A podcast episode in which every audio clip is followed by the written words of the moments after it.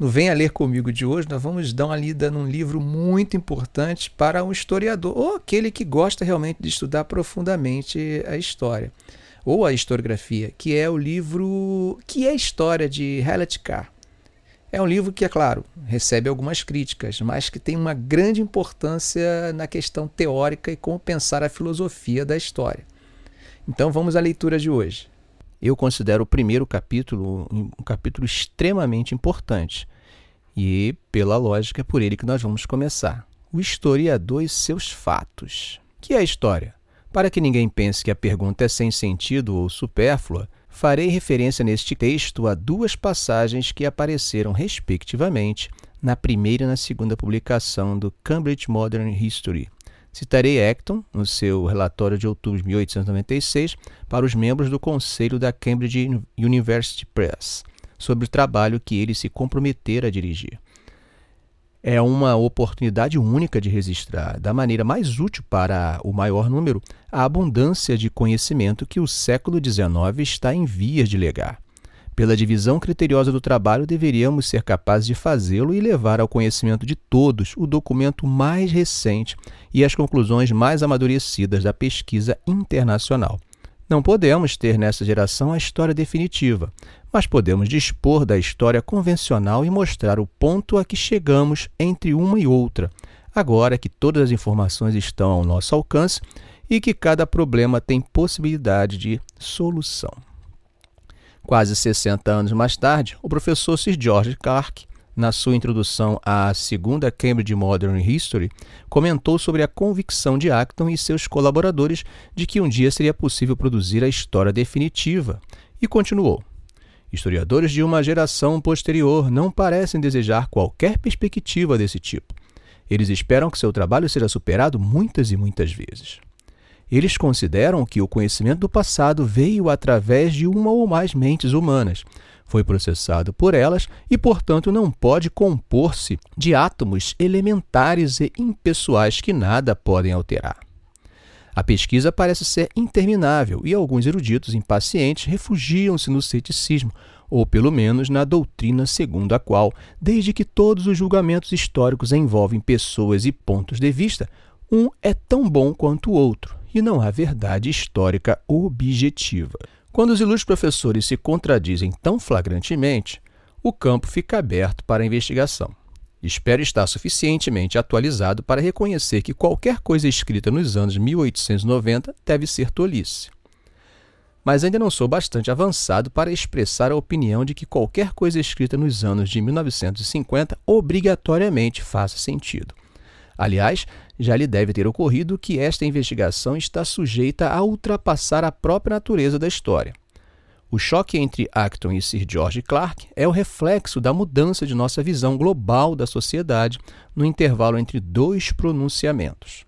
Acton fala da convicção positiva, da autoconfiança límpida do fim da era vitoriana. Sir George Clark repercute a perplexidade e o ceticismo aturdido da geração Beat. Quando tentemos responder à pergunta que é história, nossa resposta, consciente ou inconscientemente, reflete nossa própria posição no tempo e faz parte da nossa resposta a uma pergunta mais ampla: que visão nós temos da sociedade em que vivemos? Não tenho medo de que meu tema possa, em exame mais detalhado, parecer trivial. Receio apenas que eu possa parecer presunçoso por ter levantado uma questão tão vasta e tão importante.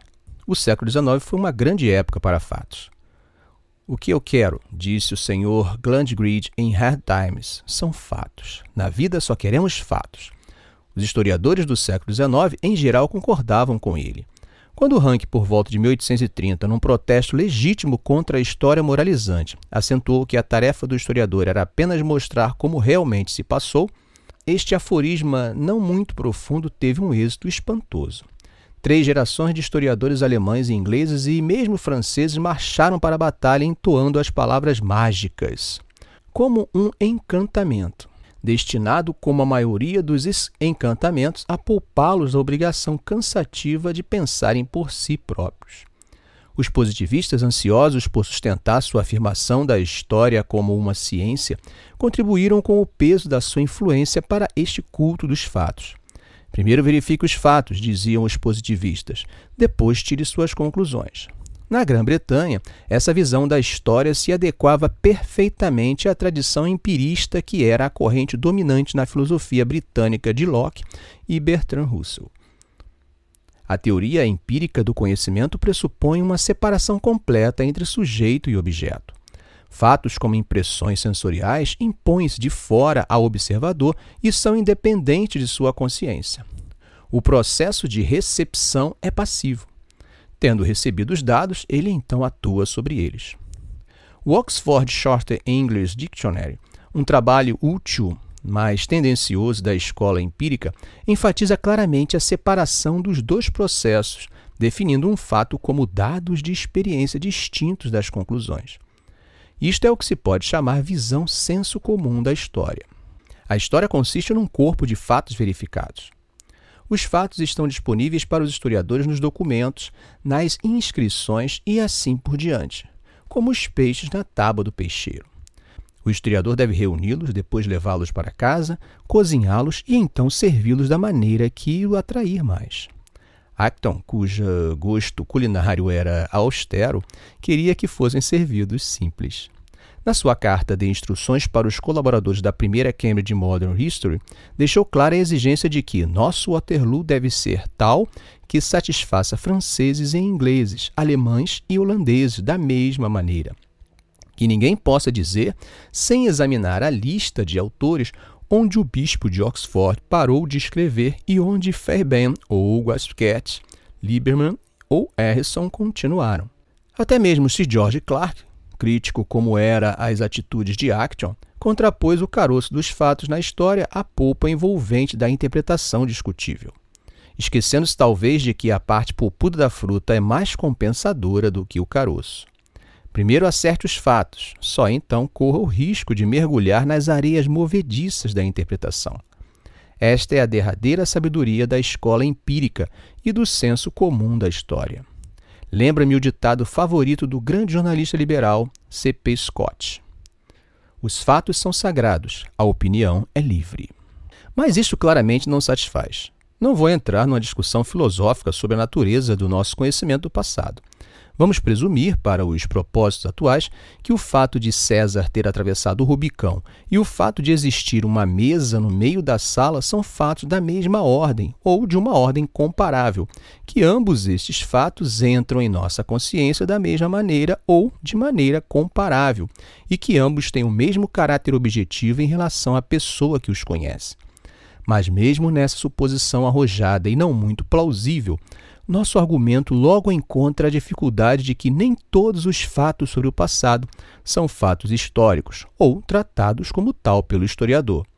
Qual o critério que distingue fatos da história de outros fatos do passado? Que é um fato histórico? Esta é uma questão crucial que devemos olhar mais de perto. De acordo com a visão do senso comum, há certos fatos básicos que são mesmos para todos os historiadores e que formam, por assim dizer, a espinha dorsal da história. O fato, por exemplo, de que a Batalha de Hastings aconteceu em 1066. Mas essa maneira de ver requer duas observações.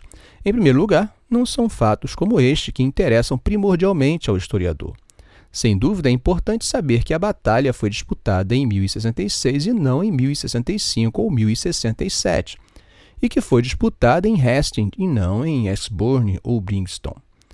O historiador não deve errar nessas coisas. Mas quando pontos desse tipo são levantados, fazem lembrar a observação de Huntsman de que exatidão é um dever, não uma virtude. Elogiar um historiador por sua exatidão é o mesmo que elogiar um arquiteto por usar a madeira mais conveniente ou o concreto adequadamente misturado. Trata-se de uma condição necessária do seu trabalho, mas não sua função essencial. É precisamente para assuntos desse tipo que é permitido basear-se no que se tem chamado de ciências auxiliares da história, arqueologia, epigrafia, numismática, cronologia e outras. Não é exigido do historiador ter a perícia especial que capacite o especialista a determinar a origem e o período de um fragmento de cerâmica ou mármore, a decifrar uma inscrição obscura ou a fazer elaborados cálculos astronômicos necessários para estabelecer a data exata. Estes são chamados fatos históricos, que são os mesmos para todos os historiadores. Normalmente pertencem mais à categoria de matéria-prima do historiador do que à própria história. A segunda observação é que a necessidade de estabelecer estes fatos básicos repousa não em qualquer qualidade dos próprios fatos, mas numa decisão a priori do historiador. A despeito do moto de C.P. Scott, todo jornalista sabe hoje que a maneira mais eficaz de influenciar a opinião pública é através da seleção e disposição dos fatos apropriados. É comum dizer-se que os fatos falam por si. Naturalmente, isso não é verdade. Os fatos falam apenas quando o historiador os aborda. É ele quem decide quais os fatos que vêm à cena e em que ordem ou contexto. Acho que foi um dos personagens de Pirandello quem disse que um fato é como um saco. Não ficará de pé até que se ponha algo dentro. A única razão por que estamos interessados em saber que a batalha foi disputada em Hastings em 1066 é que os historiadores olham-na como um grande acontecimento histórico. É o historiador quem decide, por suas próprias razões, que o fato de César atravessar aquele pequeno riacho, o Rubicão, é um fato da história, ao passo que a travessia do Rubicão por milhões de outras pessoas antes ou desde então não interessa a ninguém em absoluto. O fato de você ter chegado neste edifício meia hora atrás a pé, ou de bicicleta, ou de carro, é exatamente tanto um fato do passado quanto o fato de César ter atravessado o Rubicão mas provavelmente será ignorado pelos historiadores. O professor Talcott Parsons uma vez designou ciência como um sistema seletivo de orientações cognitivas para a realidade. Talvez isso possa ser colocado de maneira ainda mais simples, mas história é, entre outras coisas, isto. O historiador é necessariamente um selecionador.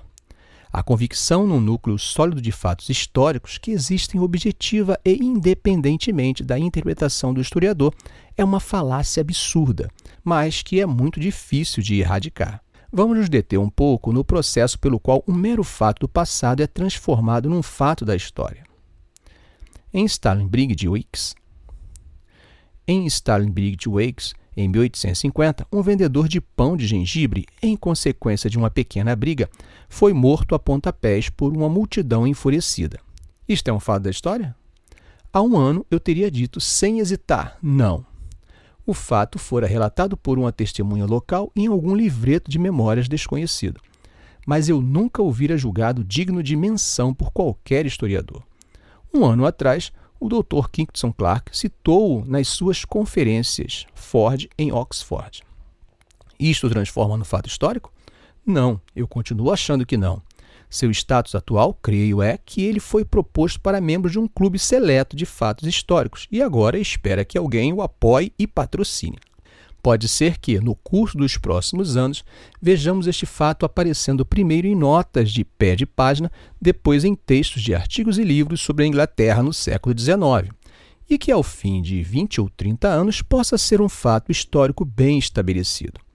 Por outro lado, ninguém pode presumir em que caso ele será relegado ao limbo dos fatos não históricos sobre o passado do qual o Dr. Kingston Clark tentou galantemente salvá-lo. O que decidirá qual das duas coisas vai acontecer? Dependerá, acho, da tese ou interpretação em apoio do qual o Dr. Kingston citou este incidente ser aceita por outros historiadores como válida e significativa. Seu status como fato histórico dependerá de um problema de interpretação. Este elemento de interpretação entra em todo o fato de histórias. Posso permitir-me uma lembrança pessoal? Quando estudei história antiga nessa universidade, muitos anos atrás, tinha como assunto especial a Grécia no período das guerras pérsicas. Juntei 15 ou 20 volumes na estante e fiquei certo de que ali, registrados nesses volumes, eu tinha todos os fatos relativos ao meu tema. Vamos supor, era bem próximo da verdade, que aqueles livros contivessem todos os fatos já conhecidos sobre o assunto ou que podiam ser conhecidos.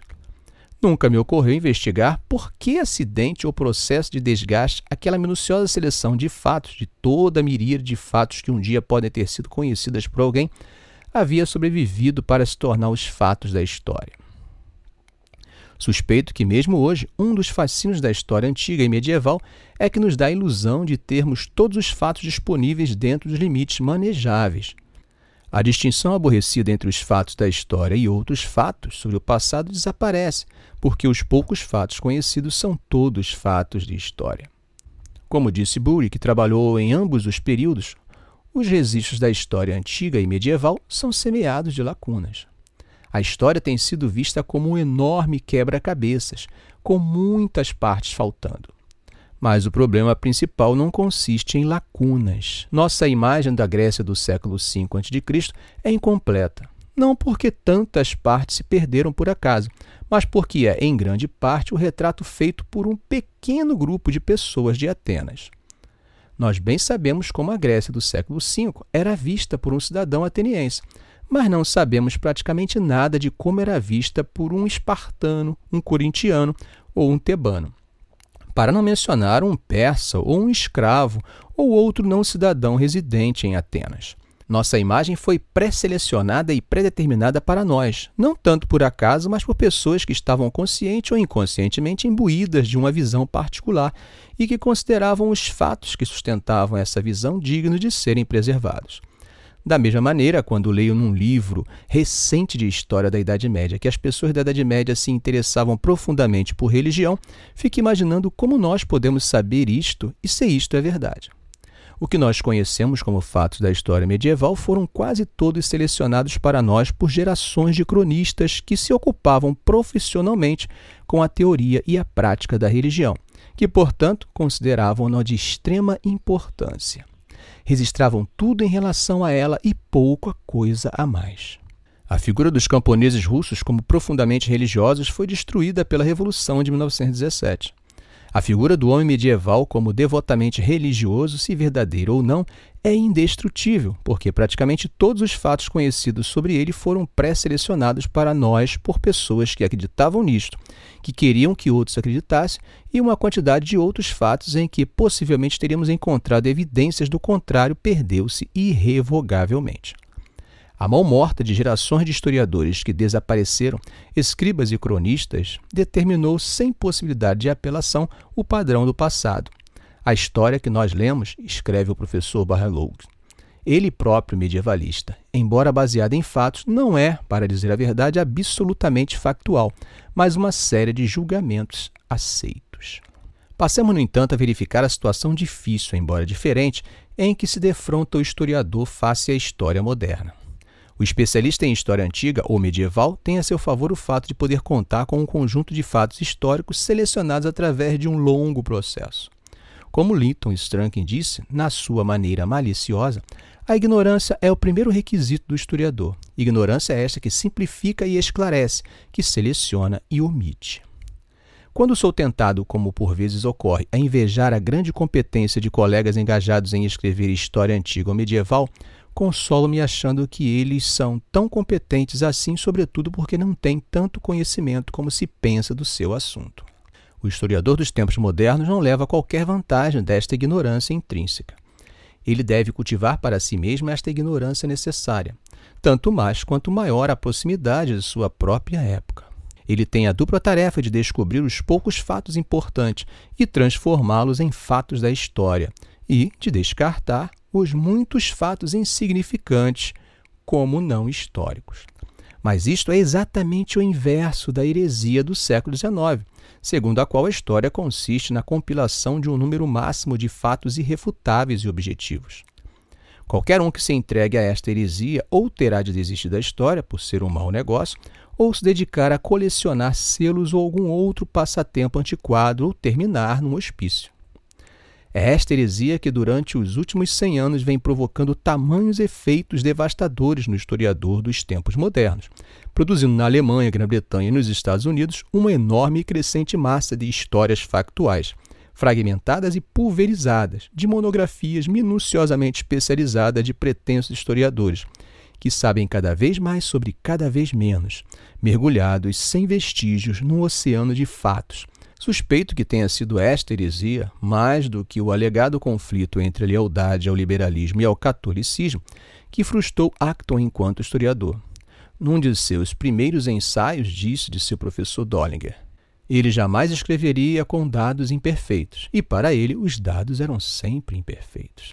Acton estava certamente pronunciando um veredito antecipado de si mesmo, que constituiu um estranho fenômeno como historiador, pois era considerado por muitos como o mais notável ocupante da Regius of Modern History, que esta universidade jamais teve. mas que não escreveu história.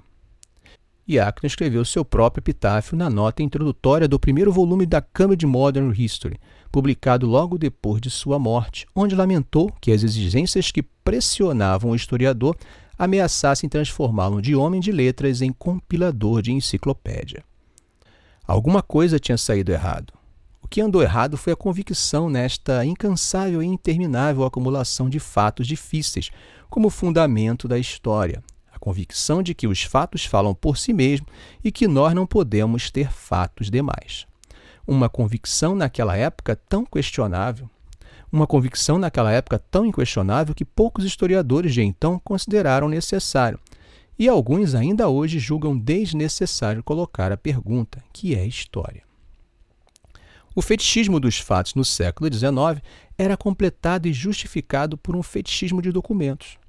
Os documentos eram sacrário do tempo dos fatos. O historiador respeitoso aproximava-se deles de cabeça inclinada e deles falava em tom reverente. Se está nos documentos, é porque é verdade. Mas o que nos dizem esses documentos? Decretos, tratados, registros de arrendamentos, publicações parlamentares, correspondência oficial, cartas e diários particulares. Quando nos ocupamos deles, nenhum documento pode nos dizer mais do que aquilo que o autor pensava, o que ele pensava que havia acontecido, o que devia acontecer ou o que aconteceria, ou talvez apenas o que ele queria que os outros pensassem que ele pensava, ou mesmo apenas o que ele próprio pensava pensar. Nada disso significa alguma coisa até que o historiador trabalhe sobre esse material e decifre-o. Os fatos, mesmo se encontrados em documentos ou não, ainda têm de ser processados pelo historiador antes que se possa fazer qualquer uso deles. O uso que se faz deles é, se me permitem colocar dessa forma, o processo do processamento. Darei um exemplo do que estou tentando dizer citando algo que conheço bem. Quando Gustav Streemann, ministro do Exterior da República de Weimar, morreu em 1929, deixou atrás de si uma enorme massa, 300 caixas cheias de papéis oficiais, semi-oficiais e particulares, quase todos relacionados com os seis anos de seu mandato como ministro do exterior. Seus amigos e parentes naturalmente pensaram em fazer uma obra monumental em homenagem a um homem tão ilustre. Seu dedicado secretário, Ben Harding, pôs-se a trabalhar. Em três anos foram publicados três volumes maciços com cerca de 600 páginas cada, de documentos selecionados daquelas 300 caixas, com o título pomposo de Strassmann Verheimnis. Normalmente, os documentos se teriam desfeito em pó em algum porão ou sótão e desaparecido para sempre, ou talvez, em 100 anos ou mais, algum literato curioso tê-los-ia encontrado e se disposto a compará-los com o texto de Bernhard. O que aconteceu foi ainda mais dramático. Em 1945, os documentos caíram nas mãos do governo inglês e americano, que os fotografaram e colocaram as cópias fotostáticas à disposição dos estudiosos no Public Record Office em Londres e nos arquivos nacionais de Washington, de maneira que, se tivermos paciência e curiosidade suficiente, podemos descobrir exatamente o que Bernhard fez. O que ele fez não foi muito comum nem muito chocante. Quando Strassman morreu, sua política ocidental parecia ter sido coroada por uma série de sucessos brilhantes. Locarno, a admissão da Alemanha na Liga das Nações, o plano Dawes e Young e os empréstimos americanos, a retirada dos exércitos de ocupação aliados das terras do Reno. Isto parecia a parte importante e compensadora da política externa de Strassman não era estranho que tivesse sido superrepresentado na seleção de documentos de Bernhard.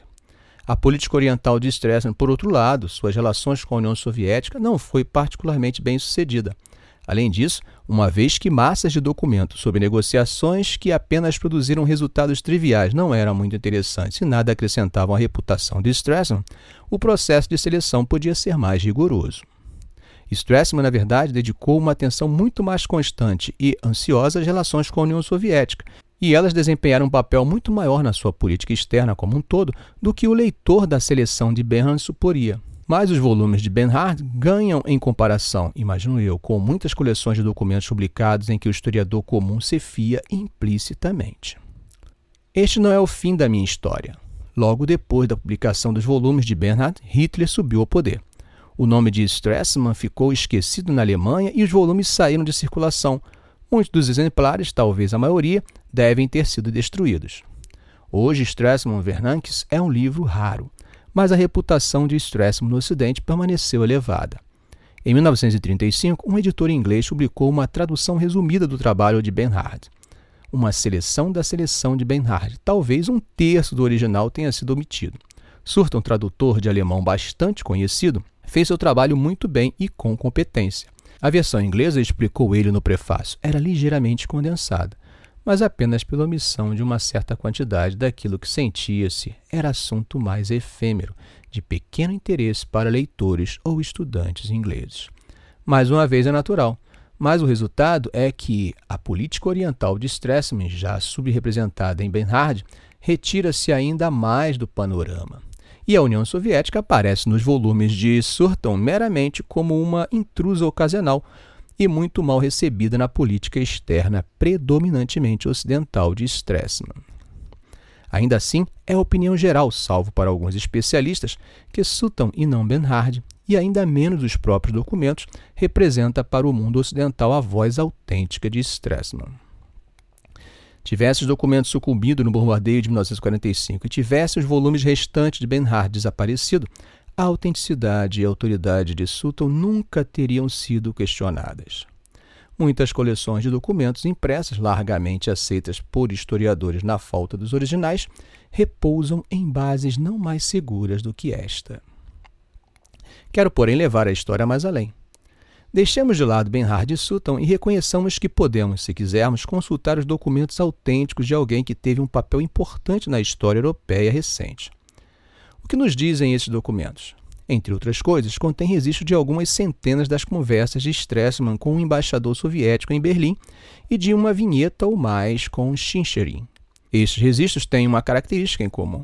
Eles descrevem Stresemann como tendo a parte do leão nas conversas e revelam seus argumentos como invariavelmente bem colocados e convincentes, enquanto os de seu interlocutor são, na maioria, estreitos, confusos e não muito convincentes. Esta é uma característica familiar de todos os registros de conversações diplomáticas. Os documentos não nos contam o que aconteceu, mas somente o que Stresemann pensou que aconteceu ou o que ele queria que os outros pensassem, ou talvez o que ele próprio queria pensar que tivesse acontecido. Não foi Sutton nem Benhard, mas o próprio Stresemann quem começou o processo de seleção. Se nós tivéssemos, digamos, os registros de Schincherin destas mesmas conversas, Assim mesmo, aprenderíamos delas o que Shinchery pensou e o que realmente aconteceu, ainda teria de ser reconstruído na mente do historiador. Naturalmente, os fatos dos documentos são essenciais ao historiador, mas que não se tornem fetiches. Eles, por si mesmos, não constituem a história, não fornecem em si mesmos respostas prontas a esta exaustiva pergunta que é história. Neste ponto, eu gostaria de dizer algumas palavras sobre por que os historiadores do século XIX eram em geral indiferentes à filosofia da história. A expressão foi inventada por Voltaire e tem sido desde então usada em diferentes sentidos. Caso eu utilize, será para responder à pergunta que é história. O século XIX foi, para os intelectuais da Europa Ocidental, um período confortável, transpirando confiança e otimismo. Os fatos eram em conjunto satisfatórios. A inclinação para perguntar e responder questões difíceis sobre eles era respectivamente fraca. Ranke acreditava piamente que a divina providência cuidaria do significado da história, caso ele tomasse conta dos fatos. Bernhard, com um toque mais moderno de cinismo, observou que nós não somos iniciados nos propósitos da sabedoria eterna. O professor Butterfield, por volta de 1931, notou com aparente satisfação que os historiadores refletem pouco sobre a natureza das coisas e mesmo sobre a natureza de seus próprios assuntos. Mas meu antecessor nessa conferência, Rose, mais precisamente crítico, escreveu sobre o World Crisis de Sir Winston Churchill, seu livro sobre a Primeira Guerra Mundial, que, enquanto competia com a história da Revolução Russa de Trotsky em personalidade, brilhantismo e vigor, era inferior num aspecto, não apresentavam uma filosofia da história. Os historiadores britânicos recusaram-se a ser persuadidos, não porque acreditassem que a história não tinha significado, mas porque acreditava que o seu significado era implícito e evidente por si próprio.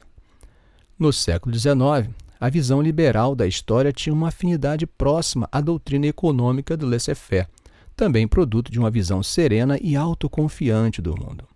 Que cada um trate de si e a mão oculta cuidará da harmonia universal. Os fatos da história eram eles próprios uma demonstração do fato supremo de um progresso benéfico e aparentemente infinito em direção às coisas mais altas. Esta era a idade da inocência, e os historiadores caminhavam no jardim do paraíso, sem um fragmento de filosofia para cobri-los nus e sem vergonha diante do Deus da história. Desde então conhecemos o pecado e experimentamos a expulsão do paraíso. Os historiadores que hoje fingem prescindir da filosofia da história estão meramente tentando, inútil e autoconscientemente, como membros de uma colônia nudista, recriar o Jardim do Paraíso em seu subúrbio ajardinado. Hoje, essa difícil pergunta não pode ser mais evitada. Nos últimos 50 anos, muitos foram os trabalhos sérios feitos sobre a pergunta que é a história. Partiu da Alemanha, o país que estava prestes a fazer tanto para abalar o confortável reinado do liberalismo no século XIX. O primeiro desafio nas décadas de 1880 e 1890, a doutrina da primazia e da autonomia de fatos na história. Os filósofos que fizeram o desafio são agora pouco mais do que nomes como Diston e o início deles, que recentemente recebeu algum reconhecimento tardio na Grã-Bretanha. Antes da passagem do século, prosperidade e confiança eram ainda grandes demais na Inglaterra para que qualquer atenção fosse prestada aos hereges que atacavam o culto dos fatos. Mas logo no princípio do novo século, a tocha passou para a Itália, onde Grossi começou a propor uma filosofia da história que obviamente devia muito aos mestres alemães. Toda a história é história contemporânea, declarou Grossi querendo assim dizer que a história consiste essencialmente em ver o passado através dos olhos do presente e à luz de seus problemas, que o trabalho principal do historiador não é registrar, mas avaliar, porque se ele não avalia, como pode saber o que merece ser registrado? Em 1910, o historiador americano Carl Becker argumentou em linguagem deliberadamente provocadora que os fatos da história não existem para qualquer historiador até que ele os crie. Este desafio foram poucos notados naquela época. Foi somente após 1920 que Gross começou a ficar em grande moda na França e na Grã-Bretanha. Isso não foi talvez porque Gross era um pensador mais sutil ou melhor estilista do que seus antecessores alemães, mas porque após a Primeira Guerra Mundial os fatos pareciam sorrir para nós menos favoravelmente do que nos anos anteriores a 1914 e estávamos, portanto, mais acessíveis a uma filosofia que procurava diminuir o seu prestígio.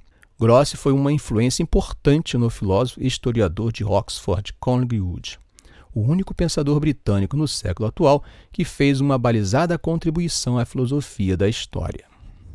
Ele não viveu o suficiente para escrever a exposição sistemática que planejou, mas seus artigos publicados e notas não publicadas sobre o assunto foram reunidos após a sua morte num volume intitulado The Idea of History, editado em 1945. As opiniões de Carnegie podem ser reunidas como se segue. A filosofia da história não é relacionada com o passado em si e nem com o pensamento do historiador sobre o passado em si mesmo, mas com as duas coisas em suas relações mútuas. Esta opinião reflete os dois significados correntes da palavra história: a pesquisa produzida pelo historiador e a série de acontecimentos passados em que ele investiga.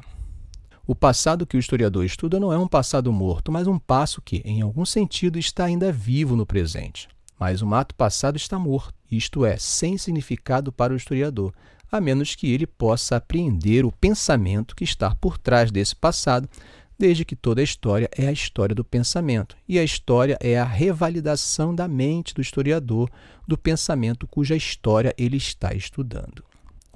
A reconstituição do passado na mente do historiador está na dependência da evidência empírica. Mas não é em si mesmo um processo empírico e não pode consistir de uma mera narração de fatos. Ao contrário, o processo de reconstituição governa a seleção e interpretação dos fatos. Isto, aliás, é o que faz deles fatos históricos. História, diz o professor Oxhotz, que nesse ponto se aproxima de Kellingwood, é a experiência do historiador ela não é feita por ninguém exceto pelo historiador. Escrever história é a única maneira de fazê-la. Essa crítica aguda, embora requira algumas reservas sérias, revela certas verdades negligenciadas. Em primeiro lugar, os fatos da história nunca chegam a nós puros, desde que eles não existem nem podem existir numa forma pura. Eles são sempre refratados através da mente do registrador. Como consequência, quando pegamos um trabalho de história, nossa primeira preocupação não deveria ser com os fatos que ele contém, mas com o historiador que os escreveu. Exemplificarei com o grande historiador que é o patrono das aulas que ora ministro e em cuja homenagem foram instituídas. Trevelyan, como nos conta em sua autobiografia, foi educado em casa numa tradição tanto exuberantemente Whig. Ele não repudiaria o título, imagino, se o descrevesse como o último e não o menor dos grandes historiadores liberais ingleses da tradição Whig. Não é por acaso que ele reconstruiu sua árvore genealógica desde o grande historiador Whig George Otton Trevelyan até Macaulay, que foi incomparavelmente o maior dos historiadores Whigs. O mais admirável e maduro trabalho de Trevelyan, England under Queen Anne, foi escrito levando em conta as suas origens e somente terá sentido e importância para o leitor se levar em conta o background do historiador. De fato, o autor não deixa outra saída para o leitor, pois se você seguir a técnica dos amantes dos romances policiais e ler primeiro o fim, encontrará nas últimas páginas do terceiro volume o melhor resumo que conheço daquilo que é hoje chamado de interpretação Whig da história. Verá então que Trevelyan está tentando fazer é investigar a origem e o desenvolvimento da tradição Whig, vinculando as suas raízes firmemente aos anos que seguiram a morte de seu fundador Guilherme III. Embora esta não seja talvez a única interpretação concebível dos acontecimentos no reinado da rainha Ana, é uma interpretação válida e nas mãos de Trevelyan frutífera. Mas, a fim de apreciá-la em todo o seu valor, o leitor tem de entender o que o historiador está fazendo. Pois, como diz Kellingwood, o historiador deve reviver no pensamento o que se passou na mente de seus dramatis persona, a fim de que o leitor, por sua vez, possa reviver o que se passa na mente do historiador. Estude o historiador antes de começar a estudar os fatos. Isso não é, afinal, muito obscuro. É o que já é feito pelo estudante inteligente, que, quando recomendado a ler um trabalho de Jones, aquele grande humanista de Chanjude, vai procurar um colega em Chanjude para perguntar que tipo de cara é Jones e o que ele tem na cabeça. Quando você lê um trabalho de história, procura saber o que se passa na cabeça do historiador. Se não conseguir, o defeito é seu ou dele. Os fatos, na verdade, não são absolutamente como peixes na peixaria. Eles são como peixes nadando livremente no oceano vasto e algumas vezes inacessível. O que o historiador pesca dependerá parcialmente da sorte, mas principalmente da parte do oceano em que ele prefere pescar e do molinete que ele usa. Fatores estes que são naturalmente determinados pela qualidade de peixes que ele quer pegar. De um modo geral, o historiador conseguirá o tipo de fatos que ele quer. História significa interpretação. De fato, se, utilizando as palavras de T. George Clark, eu chamasse história de um caroço duro de interpretação cercado por uma polpa de fatos discutíveis, minha afirmação seria sem dúvida parcial e desorientadora, mas não tanto quanto ousaria pensar a opinião original. O segundo ponto, que é o mais conhecido, diz respeito à necessidade por parte do historiador de usar a imaginação para compreender a mente das pessoas com as quais está lidando e o pensamento que conduz os seus atos. Digo compreensão com imaginação e não simpatia, com receio de que a simpatia possa significar concordância implícita. O século XIX foi fraco em história medieval porque repudiava demasiadamente as crenças supersticiosas da Idade Média e as barbaridades que ela inspiravam, não podendo ter qualquer compreensão imaginativa do povo da Idade Média. Ou tomemos o comentário crítico de Burghardt sobre a Guerra dos Trinta Anos. É escandaloso que um credo seja católico ou protestante, coloque a sua salvação acima da integridade da nação. Era extremamente difícil para um historiador liberal do século XIX, educado para acreditar que é certo e louvável matar em defesa do próprio país, mas é errado e perverso matar em defesa da própria religião, colocar-se no estado de espírito daqueles que lutaram na Guerra dos 30 anos. Tal dificuldade é particularmente aguda no campo em que estou trabalhando agora. Muitos dos que têm sido escritos nos países de língua inglesa nos últimos dez anos sobre a União Soviética e na União Soviética sobre os países de língua inglesa têm sido invalidados por esta inabilidade de alcançar mesmo a medida mais elementar de compreensão imaginativa do que se passa na mente do outro lado, de tal maneira que palavras e ações do outro são sempre feitas de modo a parecerem malignas, sem sentidos ou hipócritas. A história não pode ser escrita a menos que o historiador possa atingir algum tipo de contato com a mente daquele sobre quem está escrevendo. O terceiro ponto é que nós podemos visualizar o passado e atingir nossa compreensão do passado somente através dos olhos do presente. O historiador pertence à sua época e a ela se liga pelas condições da existência humana. As próprias palavras que usa, tais como democracia, império, guerra, revolução, têm conotações presentes das quais ele não se pode divorciar. Historiadores voltados para a antiguidade adotaram palavras como polis e plebes no original, exatamente para mostrar que não caíram nessa armadilha. Isso não os ajuda. Eles também vivem no presente e não podem enganar a si mesmos sobre o passado usando palavras pouco familiares ou obsoletas. Do mesmo modo que não se tornariam melhores historiadores da Grécia ou de Roma se fizesse suas conferências vestindo clamens ou toga. Os nomes pelos quais sucessivos historiadores franceses descreveram as multidões parisienses que desempenharam um papel tão proeminente na Revolução Francesa, les Sansculottes, Le Peuple, Lacanelle, Les Bramus, são todos para aqueles que conhecem as regras do jogo manifestos de uma afiliação política ou de uma interpretação particular. Ainda assim, o historiador é obrigado a escolher o uso da linguagem, impede-o de ser neutro. Também não é um problema apenas de palavras. Nos últimos 100 anos, a mudança de equilíbrio do poder na Europa inverteu a atitude de historiadores britânicos em relação a Frederico o Grande. A mudança do equilíbrio de poder entre catolicismo e protestantismo alterou profundamente suas atitudes em relação a figuras tais como Loyola, Lutero, Cromwell.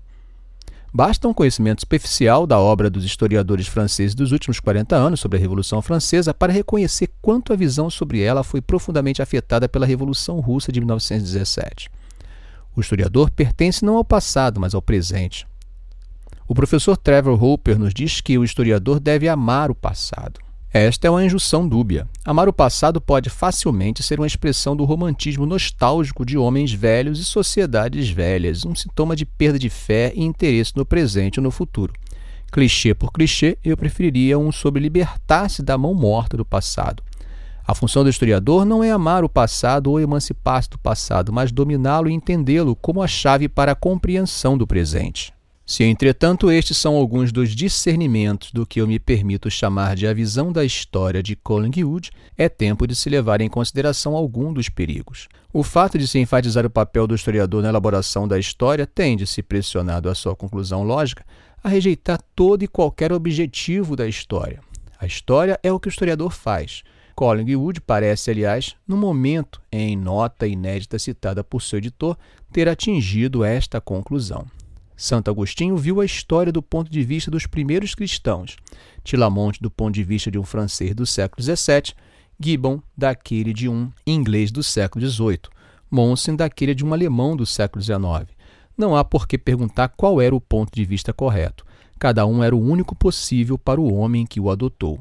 Isto eleva-se ao ceticismo total, como o comentário de Freud de que a história é uma caixa de letras para crianças com a qual nós podemos soletrar qualquer palavra que nos agrade. Collingwood, em sua reação contra a história tipo tesouro e cola, contra a visão da história como uma mera compilação de fatos, chega perigosamente quase a tratar a história como algo tecido pelo cérebro humano e retoma a conclusão a que Sir George Clark se referiu na passagem que citamos anteriormente de que não há verdade histórica objetiva. Em lugar da teoria, segundo a qual a história não tem significado, aqui nos oferecem a teoria de uma infinidade de significados, nenhum mais certo do que o outro, o que no fundo dá no mesmo. A segunda teoria é certamente tão insustentável quanto a primeira. Não podemos concluir que, porque uma montanha parece tomar diferentes formas de acordo com os diversos ângulos de visão, não tem objetivamente ou nenhuma forma ou absoluto ou infinidade de formas. Não podemos concluir que, porque a interpretação desempenha um papel necessário no estabelecimento dos fatos da história e porque nenhuma interpretação é completamente objetiva, qualquer interpretação é tão boa quanto a outra, e que os fatos da história não são, em princípio, responsáveis pela interpretação objetiva. Terei de considerar, num estágio mais avançado, o que exatamente quero definir como objetividade em história. Mais um perigo ainda maior esconde-se na hipótese de Collingwood, se o historiador necessariamente observa o período da história que lhe está interessado com os olhos do seu próprio tempo e estuda os problemas do passado como uma chave para os problemas do presente, não cairá numa visão puramente pragmática dos fatos e sustentará que o critério para uma interpretação correta é a sua adequabilidade a algum propósito atual? Desta hipótese, os fatos da história não são nada. A interpretação é tudo. Nietzsche já enunciara o princípio. A falsidade de uma opinião não é para nós qualquer objeção a ela. A questão é quanto ela é promotora de vida, preservadora de vida, preservadora da espécie e talvez criadora de espécie. Os pragmatistas americanos se moveram menos explícita e sinceramente ao longo da mesma linha. Conhecimento é conhecimento para algum fim. A validade do conhecimento depende da validade do propósito. Mas, mesmo onde tal teoria não foi professada, a prática tem sido com frequência não menos inquietante. No meu próprio campo de estudo, tenho visto exemplos demasiados de interpretações extravagantes, vagamente baseadas em fatos que não parecem ligar a isso. Não surpreende que a leitura de alguns dos produtos mais extremos da historiografia das escolas soviética e antissoviética deva provocar às vezes uma certa nostalgia de segurança ilusória que adivinha da história puramente factual do século XIX. Como então, no meio do século XX, devemos definir o compromisso do historiador para com seus fatos? Reconheço que gastei muitas horas nos últimos anos procurando e examinando documentos e recheando minha narrativa histórica com fatos devidamente anotados com publicações de pé de página, para escapar à imputação de tratar fatos e documentos com demasiado desdém. O dever do historiador de respeitar seus fatos não termina ao verificar a exatidão deles.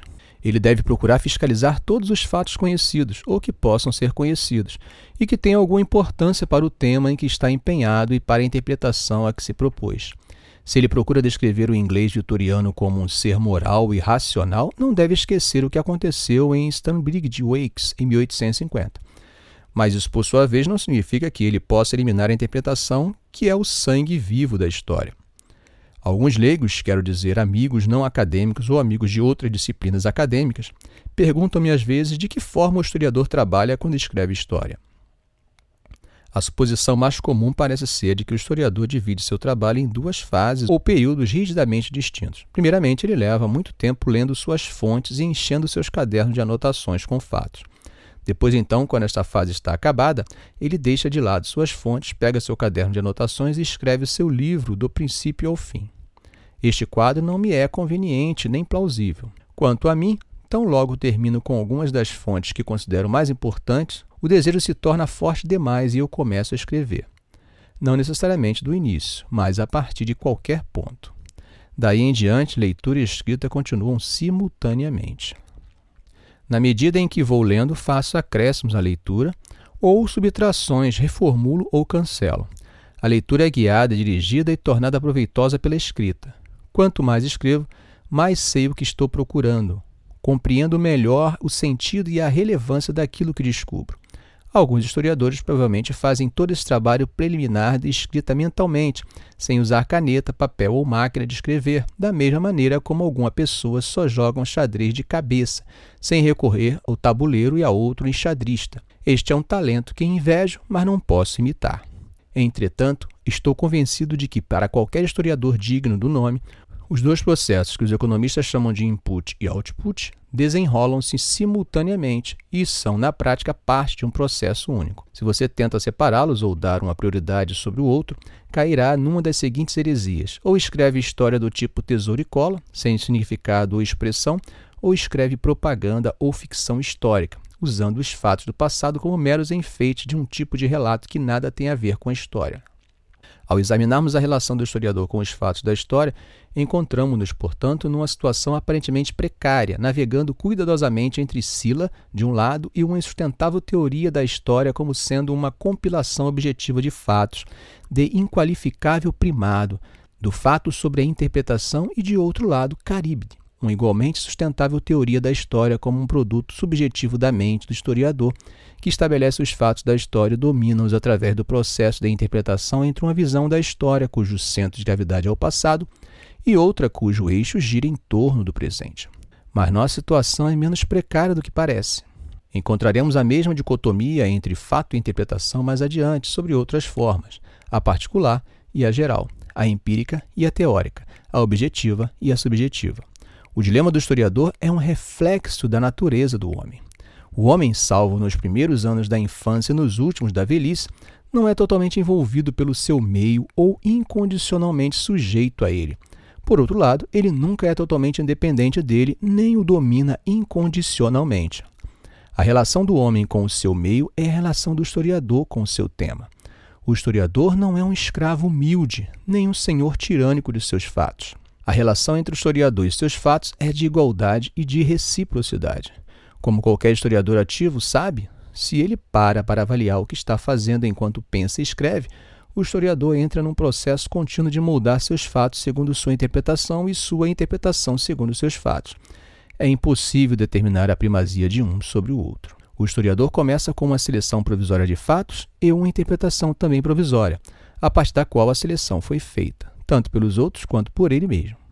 Enquanto trabalha, tanto a interpretação e a seleção quanto a ordenação dos fatos passam por mudanças sutis e talvez parcialmente inconscientes através da ação recíproca de uma ou da outra.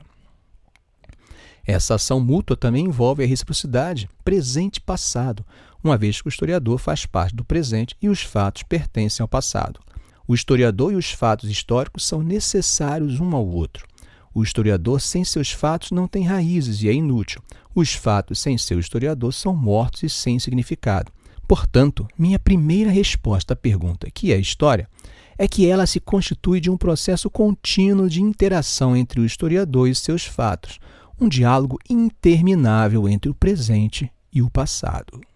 Espero que vocês tenham gostado da leitura de hoje. Eu considero um dos mais importantes capítulos do livro, mas é claro, temos que entender que é apenas uma perspectiva no vasto estudo de historiografia e de teoria da história.